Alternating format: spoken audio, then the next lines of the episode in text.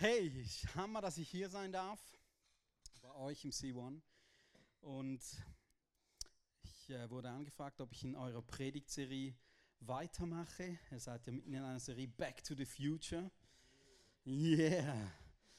Ähm, und ihr hattet bereits zwei Predigten, glaube ich, wenn ich richtig informiert bin. Ähm, die erste Predigt ging um ich glaube, er hat nicht so weit vorne angefangen. Wer weiß es? Erste Predigt?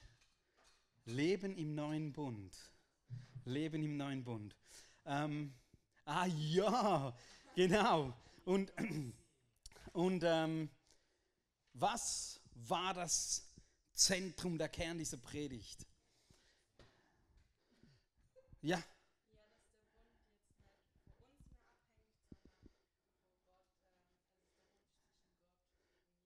Ja, genau. Gott hat zwischen sich selbst oder mit sich selbst einen Bund geschlossen.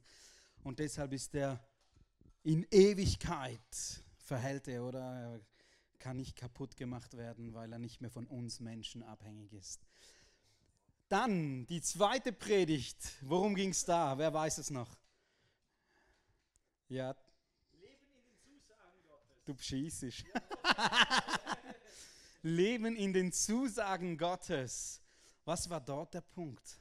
So dass der Kern, den Micha da herausgeschält hat. Ja, er weiß es sicher. er darf nicht mitmachen. Wisst ihr es noch? Ja?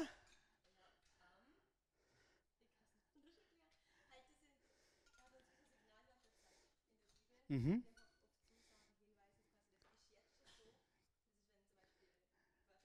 Super. Genau. Er hat, er hat einen Begriff verwendet, so Gottfakten, oder? Gottfakten. Was ist schon jetzt, was ist schon jetzt gültig für unser Leben, oder? Weil Jesus vor 2000 Jahren am Kreuz gestorben ist und gesagt, es ist vollbracht. Was, ist, was gilt jetzt schon für uns? Und da gibt es so einzelne Themen, er hat euch ermutigt. Wer hat seine Hausaufgabe gemacht? Die Briefe des Neuen Testaments durchzulesen und die Gottfakten herauszuschreiben. Nein, ich habe es auch nicht gemacht. ja. Nein, das, da brauchst du nicht so lange. Die, die neutestamentlichen Briefe, die hast du schnell durch. Nicht auswendig lernen. nur, nur die Gottfakten herausschreiben. ja, und ich darf nun mit dem dritten Thema starten und dazu habe ich eine Bibelstelle mitgebracht, die ich mit euch gern lesen möchte. Wenn du eine Bibel hier hast, schlag dich, äh, schlag dich auf, schlag, schlag sie auf in Matthäus Kapitel 11. Matthäus Kapitel 11.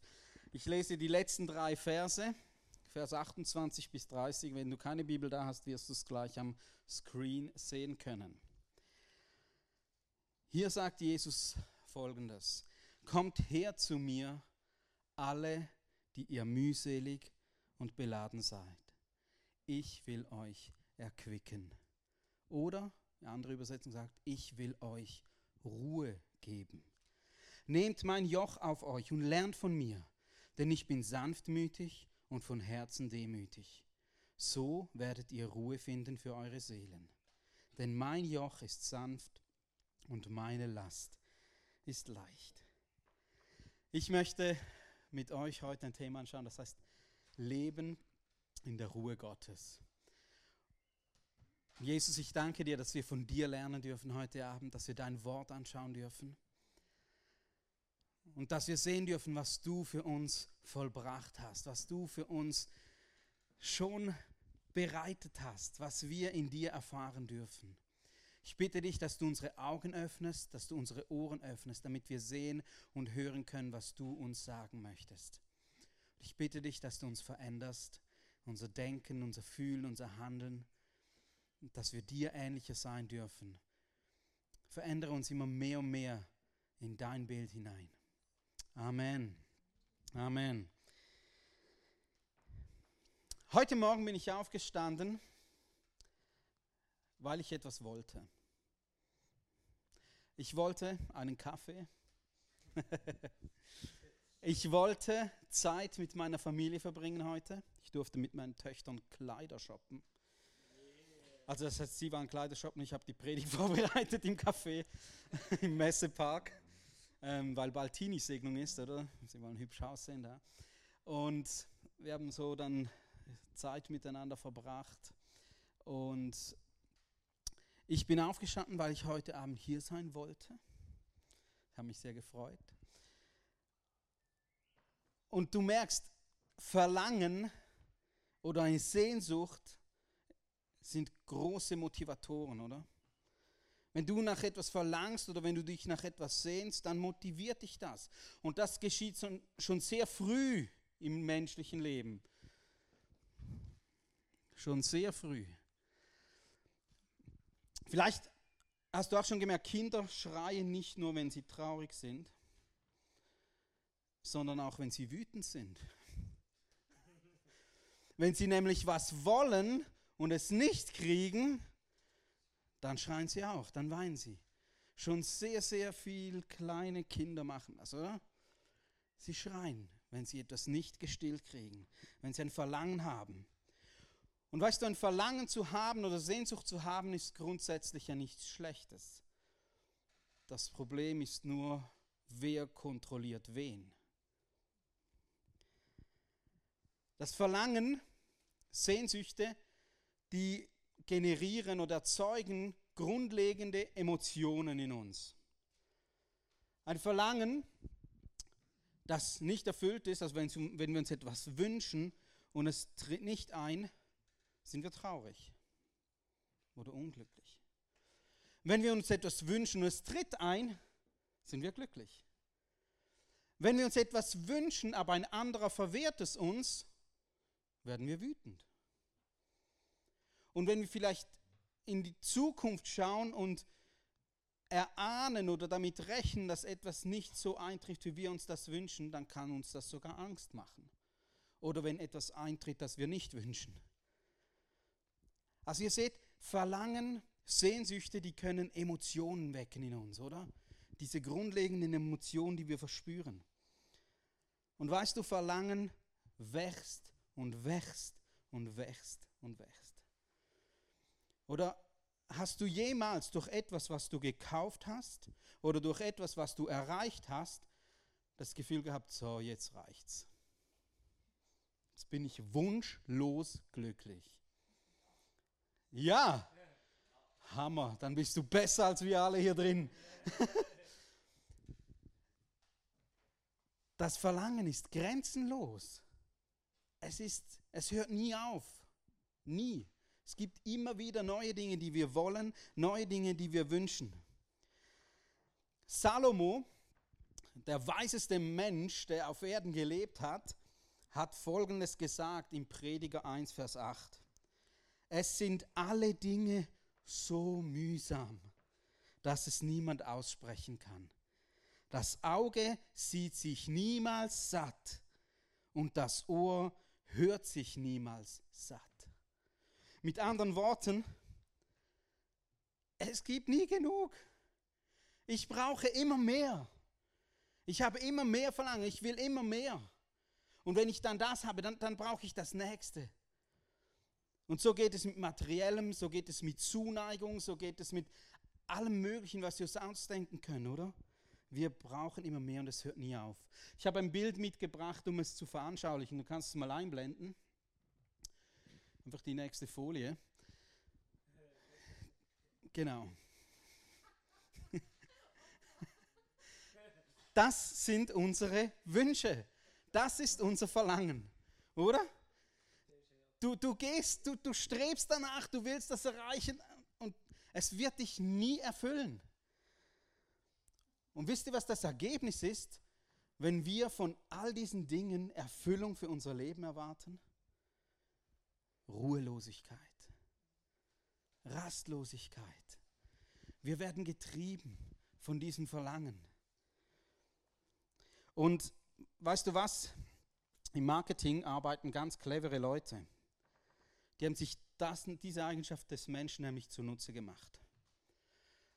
Werbung findest du an jeder Ecke. Ich glaube, der Mensch sieht pro Tag mehrere tausend Werbeanzeigen pro Tag. Und weißt du was? Werbung verkauft dir kein Produkt. Werbung schürt in dir ein Verlangen. Wenn du das hast, dann wirst du glücklich sein.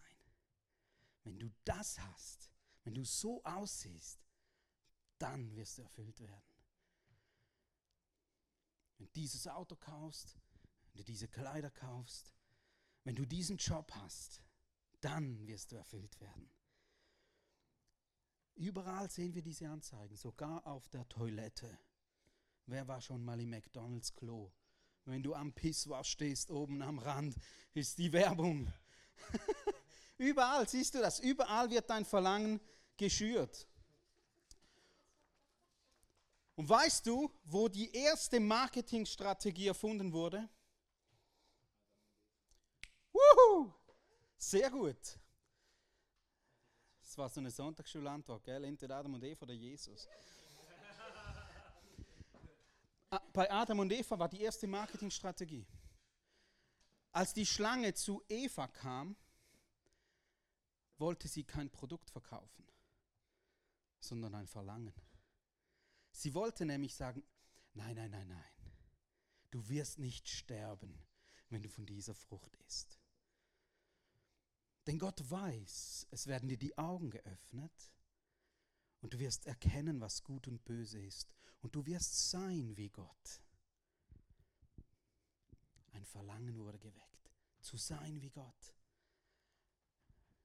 Und dieses Verlangen wuchs in ihr. Sie wollte Erkenntnis haben über Gut und Böse und sie wollte diese Frucht nehmen. Und sie nahm sie. Sie biss in diese Frucht hinein. Und sie hatte Erkenntnis über Gut und Böse. Das Problem war nur, sie erkannte, dass sie böse war. Dort hat es angefangen. Verlangen treiben uns. Verlangen trennen uns von Gott. Die Welt, in der Eva war, war sehr gut. Ich, ich, ich würde sagen perfekt. Gott hat nicht gesagt perfekt, er hat gesagt sehr gut, aber wenn Gott das sagt, verstehst du. Ah, Eva hat es an nichts gemangelt.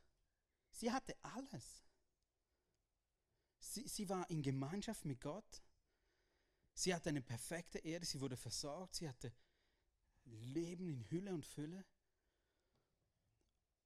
Und es wurde ein Verlangen in ihr geweckt. Hey, etwas fehlt noch damit du wirklich ganz erfüllt wirst. Etwas fehlt noch. Und man spürt diese Ruhelosigkeit, die kommt, oder? Oh, dem muss ich nachjagen, da muss ich jetzt hingehen. Und genau das ist passiert damals. Unser Verlangen ist grenzenlos. Es hört nicht auf. Sie hat die Frucht gegessen. Es hörte nicht auf. Es hörte nicht auf. Der Mensch hatte Verlangen immer mehr. Weißt du, Jesus möchte dir heute Abend einen Rat geben. Komm mit deinem Verlangen zu ihm. Nichts anderes kann ich stillen. Unser Verlangen ist grenzenlos, aber Jesus ist auch grenzenlos. Und deshalb ist er die einzige Lösung und das Einzige, was dein Verlangen stillen kann. Schau, Augustinus, der hat vor etwa 1600 Jahren gelebt, der hat Folgendes mal aufgeschrieben. Für dich, o oh Gott, hast du uns erschaffen und unruhig ist unser Herz, bis es ruht in dir. Augustinus hat irgendetwas verstanden, oder? Er hat gewusst, hey, wenn ich bei Gott bin, wenn ich bei Jesus bin, dann erst kann mein Herz ruhig werden. Und ich möchte mit euch gerne vier Worte anschauen heute Abend die mir aufgefallen sind in dem Text, den wir zu Beginn gelesen haben. Das erste Wort ist kommt, das zweite ist nehmt, das dritte ist lernt und das vierte ist finden. Und wir starten mit dem ersten Wort kommt. Jesus sagt, kommt zu mir. Er sagt nicht, geh in eine Therapie oder geh in die Seelsorge oder geh in den Tempel oder was auch immer. Kommt zu mir. Wer kommt zu ihm? Oder wer soll kommen? alle, die mühselig und beladen sind. Hey, wenn du gestresst bist, ich weiß nicht, wie es dir geht, was du erlebt hast, wenn du deprimiert bist, wenn du ausgebrannt bist, wenn du verletzt bist, wenn du angsterfüllt bist, komm zu Jesus und er will dich befreien. Er will dir Ruhe geben. Er lädt dich ein heute Abend. Das ist die Einladung, die Jesus dir zuspricht. Als allererstes lädt er dich ein, zu ihm zu kommen. Und weißt du, ich organisiere manchmal gerne so zu Hause ein Grillfest oder lade gerne Leute ein. Und ich kann Leute einladen, ich kann alles organisieren, ich kann Essen kaufen, Getränke kaufen, alles bereitstellen. Aber wenn niemand auf die Einladung reagiert, ist alles umsonst. Dann ist alles nichts. Und das ist es, was es von dir braucht, wenn Jesus sagt, komm zu mir. Er lädt dich ein, zu ihm zu kommen. Aber du musst reagieren. Du musst antworten auf diese Einladung. Und weißt du, manchmal denken wir, ach Jesus, wenn du wüsstest, was ich tue oder was ich getan habe oder was ich eigentlich gerne tun möchte, dann würdest du mich nicht einladen. Und er sagt, doch, das würde ich. Ich würde dich einladen.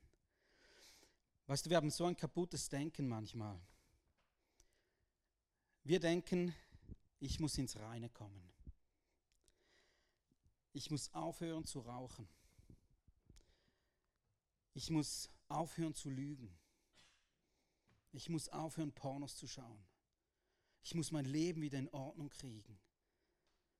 Wenn ich dies oder jenes nicht tue, oder wenn ich mich selbst nicht gut genug mache, dann bin ich nicht würdig, zu Jesus zu kommen. Und das ist kaputtes Denken.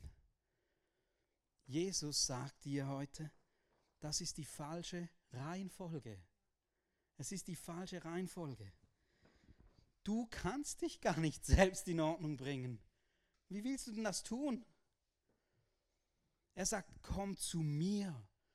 Ich will dir Ruhe geben. Weißt du, deine Aufgabe ist zu reagieren auf seine Einladung. Seine Aufgabe ist zu reparieren, was in deinem Leben nicht in Ordnung ist. Aber wenn du nicht reagierst auf seinen Ruf und sagst, hier bin ich, mit meinem Guten, mit meinem Schlechten und mit meinem Hässlichen, wenn du nicht reagierst, dann kann er nicht wirken. Und er möchte dir sagen, komm, komm zu mir. Nichts Nichts kann dich disqualifizieren, zu Gott zu kommen. Nichts. Das ist gute Nachricht, hey. Er liebt dich.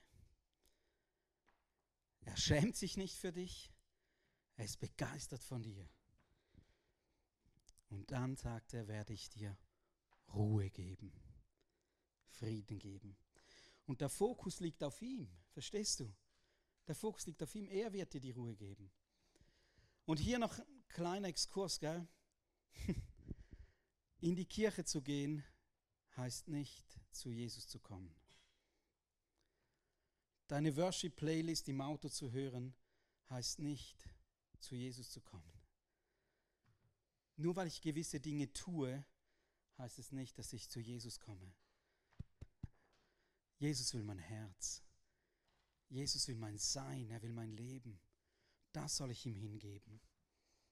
Und nur in ihm findest du alles, was du brauchst. Nimmst du diese Einladung an, zu Jesus zu kommen? Das zweite Wort ist nehmt. Jesus sagt, nehmt auf euch mein Joch. Ich weiß nicht, ob alle wissen, was ein Joch ist. Ein Joch ist ein hölzernes Arbeitsgerät, ein Tragegerät eigentlich. Es gibt es für Tiere, so ein Holzbogen, wo man zwei Ochsen zum Beispiel drunter gespannt hat und dann einen Pflug angebunden hat. Es gibt es aber auch für Menschen. Es gibt hölzerne Joche, die den Menschen auf die Schultern gelegt wurden. Links und rechts hing zum Beispiel ein Kessel dran. Und dann konnten sie Wasser oder was auch immer aus dem Brunnen holen und konnten es so tragen. Auch das sind Joche. Wir wissen nicht genau, welches Joch hier Jesus gemeint hat, ob es ein, eins für Tiere war oder, oder eins für Menschen, keine Ahnung. Ähm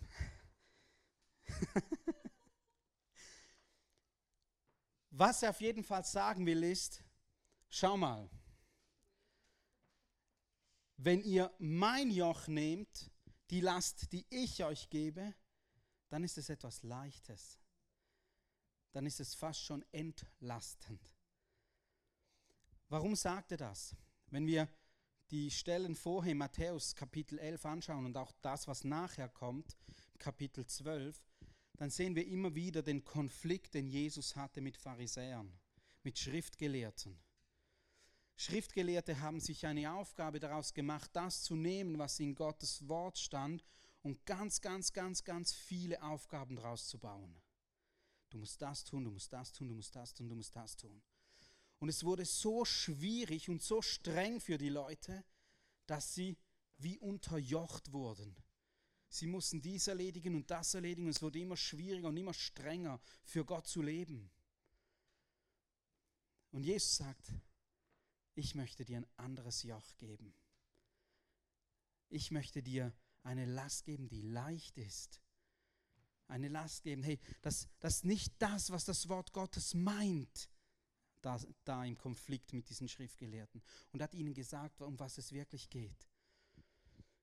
Und in Johannes 6, Vers 29 lesen wir, was, was es heißt, das Joch zu tragen oder das Werk Gottes zu tun. Er sagt nämlich dort, und das ist das Werk Gottes, dass ihr an den glaubt, den er gesandt hat, Jesus Christus. Das ist unsere Aufgabe. Das heißt es, sein Joch zu tragen, an Jesus zu glauben. Jesus selbst sagt auch noch, was wir tun sollen. In Johannes 15, Vers 4 sagt er, bleibt in mir. Bleibt in dieser Gemeinschaft. Und das ist das, was es heißt, das Joch auf uns zu nehmen von Jesus an ihn zu glauben, ihm zu vertrauen, dass er uns führt und leitet, in ihm zu bleiben, in dieser Gemeinschaft mit ihm zu bleiben. Und wenn wir das tun, sagt er, dann will ich euch Ruhe geben.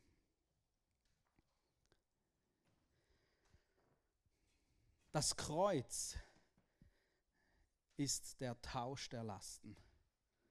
Als Jesus gestorben ist, konnten wir unsere Last der Verdammnis, unsere Last unserer Schuld, der Unvergebenheit, der Sünde tauschen mit der Last, die er uns geben möchte. Mit der Vergebung, mit seiner Gerechtigkeit, mit Gemeinschaft mit Gott. Und das heißt es, sein Joch zu tragen.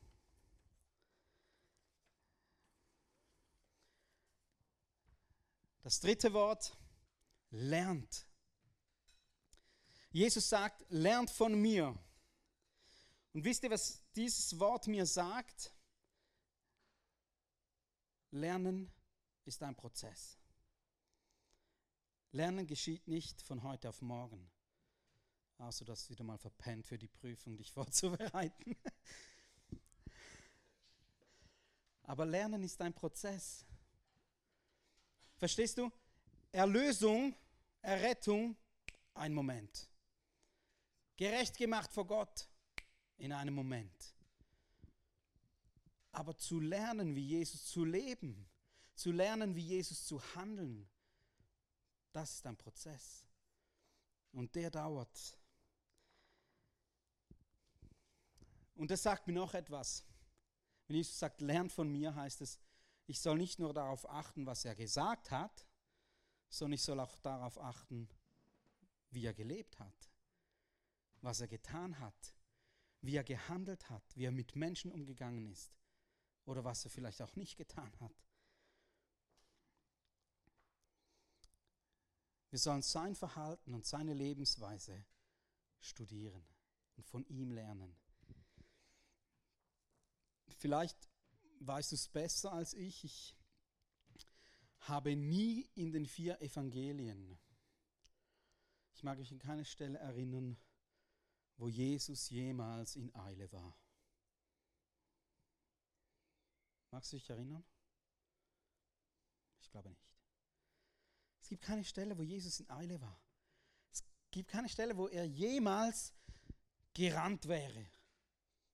Habe ich nie gelesen. Keine Stelle, wo er jemals in Panik geraten wäre. Unerwartet. Es gibt keine solche Stelle. Du siehst noch nie auf einem Pferd galoppieren. Los jetzt! Attacke! Nie. Das hat er nie getan. Jesus war ja auf dem Esel, aber ohne Galoppieren. Gell? Er war nie in Eile. Er war nie besorgt, zu spät zu kommen. Seine Jünger waren besorgt. Magst du dich erinnern? Seine Jünger waren besorgt. Hey, hey, komm, wir müssen los. Lazarus liegt am Sterben. Und er, nein, er blieb noch zwei Tage dort. er war nie in Eile. Er hatte nie Stress. Gut, wenn du die Zeit erfunden hast, kannst du vielleicht auch gar nie zu spät kommen. Ich weiß auch nicht, ist ein Vorteil. Und weißt du, was ich mir auch überlegt habe? Jedes Wunder, das Jesus getan hat, wäre für mich wahrscheinlich eine Störung in meinem Zeitplan gewesen. Wo ich so gedacht hätte, okay, das kam jetzt unerwartet. Jesus, komm schnell. Mein Kind liegt zu Hause. Sorry, keine Zeit, ich muss jetzt. Für mich wäre es wahrscheinlich immer so eine Störung in meinem Zeitplan gewesen, oder? Aber Jesus nicht. Er hatte keinen iPhone-Kalender. So, 11 Uhr, heile Lazarus. 12 Uhr auf dem Wasser laufen. 2 Uhr Wasser zu Wein. Hey, komm vorbei. Einladung raus. Keine Ahnung. Er hatte, keinen, er hatte nicht so einen Kalender, verstehst du? Für Jesus waren diese Gelegenheiten keine Störungen, sondern es waren eben Gelegenheiten und Einladungen, etwas zu tun. Wie ist ihm das gelungen? Wie konnte er so leben? Natürlich, er war Gott, er war, äh, stand über all dem. Aber er war auch Mensch.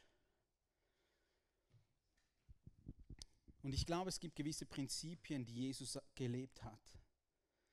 Jesus hatte Gemeinschaft mit Gott. Wir lesen immer wieder, wie er sich zurückgezogen hat, Gemeinschaft mit Gott zu suchen. Jesus ging in den Gottesdienst, das hast du gewusst.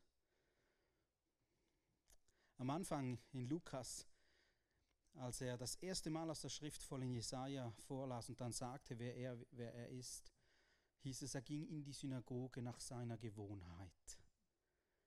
Er ging regelmäßig.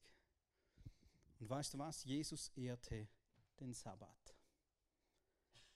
Er war nicht mit der Lehre der Schriftgelehrten immer einverstanden über den Sabbat, das sehen wir im Kapitel 12 von Matthäus, aber er ehrte den Sabbat. Weißt du, was das Wort Sabbat bedeutet?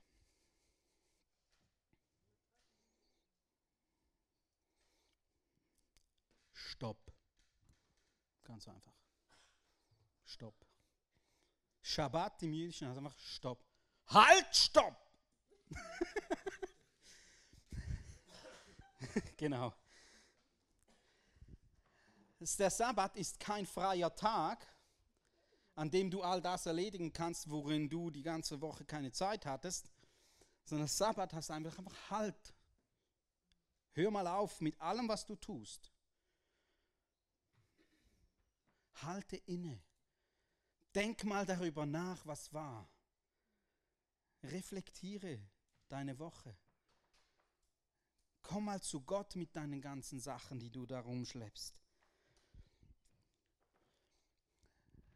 Der Sabbat wurde installiert in der Schöpfung ganz am Anfang der Bibel. 1. Mose Kapitel 2. Gott hat sein Werk getan und er hat geruht. Am sechsten Tag hat er den Menschen geschaffen. Was war der erste Tag des Menschen auf der Erde? Der Sabbat. Der Mensch hat nicht mit der Arbeit begonnen. Der erste Tag des Menschen war Sabbat. Stopp. Genieß mal. Schau, was ich für dich gemacht habe. Schau mal, Mensch. Siehst du das? Und dann ging es los. Aus einer Position der Ruhe heraus hat der Mensch angefangen zu arbeiten. Und hat er angefangen, den Auftrag Gottes zu erfüllen, die Erde zu bearbeiten, äh, für die Schöpfung zu schauen und so weiter. Und so hat auch Jesus aus einer Position der Ruhe heraus gewirkt. Er war nie in Eile, er war nie gestresst. Wie gehst du damit um? Und ihr kennt alle das, den Begriff Fake News, oder? Es gibt auch den Begriff Fake Good News. Und zwar sehen wir diese Fake Good News immer wieder in den Werbungen. Wenn sie dir etwas versprechen, etwas ganz Tolles, oder? So eine gute Botschaft. Hey, wenn du diesen Urlaub buchst, dann wirst du dich erholen. Wenn du das erreicht hast, hey, dann kommt die Erfüllung.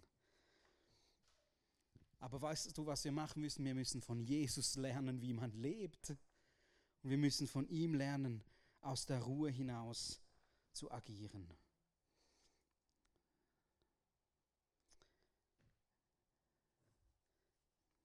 Ich komme zum letzten Wort, finden. Es heißt, ihr werdet Ruhe finden für eure Seelen. Das ist das, was jeder Mensch will. Ruhe finden für unsere Seelen.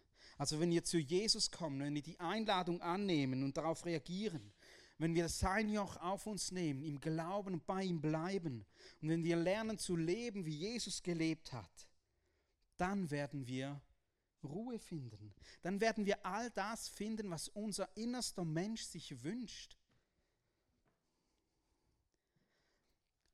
Aber, weißt du was ich entdeckt habe? Wenn das Wort finden steht, ist es etwas, was nicht ganz offensichtlich ist, oder? Dann ging eine Suche voraus. Das heißt nicht dann, finden, finden hat, versteht ihr, was ich meine? Finden hat irgendetwas damit zu tun, ah, gefunden. Ich weiß auch nicht, ob du jemals schon an Ostern das Nest gesucht hast und dann einfach in die Mitte des Gartens gesessen bist und gedacht hast, da kommt dann schon vorbei. Nein, du hast es irgendwann gefunden. Oder? Und du musstest was tun dafür. In Hebräer 4, Vers 11 steht, dort, dort vergleicht der Hebräerbriefschreiber, äh, nimmt Bezug auf diese Ruhe, auf diesen Sabbat, auf diesen Sabbat, der noch vor uns liegt und der Erfüllung hat in Jesus. Und er sagt im Vers 11, dass wir uns bemühen müssen, in diese Ruhe zu kommen. Oder wir sollen alles daran setzen, in diese Ruhe zu kommen.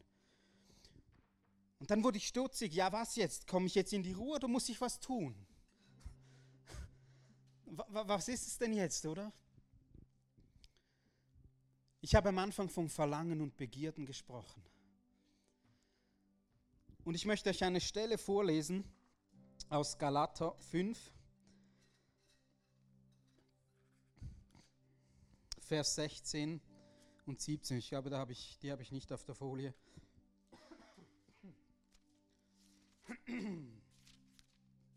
Galater 5, Vers 16 und 17.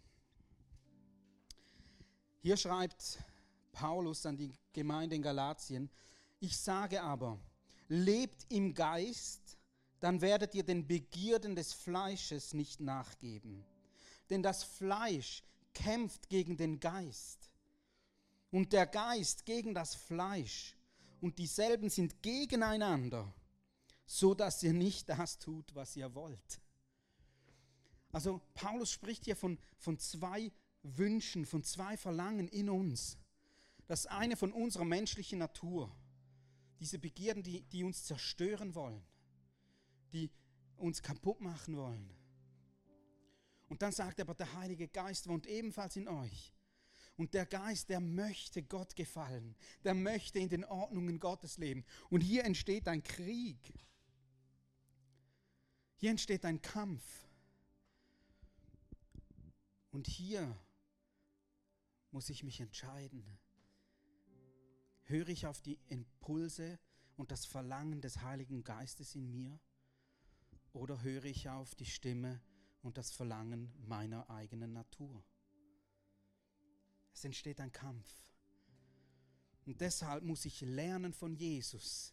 Er hat immer den Willen des Vaters gesucht und nicht seinem eigenen Willen nachgegeben. Er hat gebetet, bevor er ans Kreuz ging, lass es nicht zu, dass ich das tun muss. Lass diesen Kelch an mir vorübergehen. Ich, ich will das nicht. Aber dein Wille soll geschehen. Ich möchte mich unter deinen Willen beugen. Ich möchte das tun, was du willst für mein Leben. Auch Jesus kannte diese Kämpfe der eigenen Wünsche und der Wünsche des Heiligen Geistes. Und wir werden nicht Ruhe finden, solange wir unseren Begierden nachgeben, sondern wenn wir es lernen, und das ist ein Prozess, aber wir sollen es lernen, in dem zu leben, was der Heilige Geist möchte. Und ich möchte einfach nochmals diese vier Punkte in Erinnerung rufen und dich einfach ermutigen, darüber nachzudenken. Gerade jetzt, wenn wir das nächste Lied singen. Vielleicht ist es für dich heute Abend dran, zu Jesus zu kommen. Sagen, Vater, ich habe nie diese Einladung angenommen. Ich möchte diese Einladung annehmen. Ich möchte zu dir kommen, Jesus, mit allem, was, was noch in mir ist, mit, mit all dem, was ich das Gefühl habe, macht mich unwürdig. Ich möchte zu dir kommen. Vielleicht möchtest du, bist du beim Nehmen. Du sagst, Jesus, ich möchte meine Lasten tauschen. Ich möchte nicht mehr unter dem leben, was ich das Gefühl habe, ist gut für mich, sondern ich möchte die Last mit dir tauschen und das, was du für mich hast, annehmen. Vielleicht bist du beim Lernen und du musst es neu lernen, innezuhalten, zu stoppen, um mal zu genießen, was Gott für dich getan hat. Vielleicht bist du aber auch beim Finden und du merkst diesen Kampf in dir zwischen dem, was du möchtest und zwischen dem, was Gott möchte. Und dann nimm dir hier jetzt die Zeit beim nächsten Lied und, und besprich das mit Gott. Und sag, ich möchte, ich möchte diese Ruhe finden, ich möchte das, was du hast für mein Leben, dein Wille soll in meinem Leben geschehen. Jesus, ich danke dir für dein Wort. Und ich danke dir, dass du einen Weg bereitet hast, damit wir in diese Ruhe hineinkommen dürfen die unser innerstes Verlangen stillt, die unsere Rastlosigkeit stillt, die Ruhe, wo wir wissen, wir sind erfüllt. Herr, aber du weißt auch, wo wir in diesem Prozess des Lernens noch anstehen, wo es uns manchmal schwer fällt, deinen Willen zu tun und wir unseren Begierden nachgeben. Aber ich bete, Heiliger Geist, dass du kommst, dass du uns stärkst, dass du uns ermutigst, dass du uns hilfst. Danke, Jesus, dass du uns nicht alleine diesem Kampf überlässt, sondern dass du uns deinen Geist gegeben hast, der uns immer wieder Kraft gibt. Ich danke dir dafür. Amen.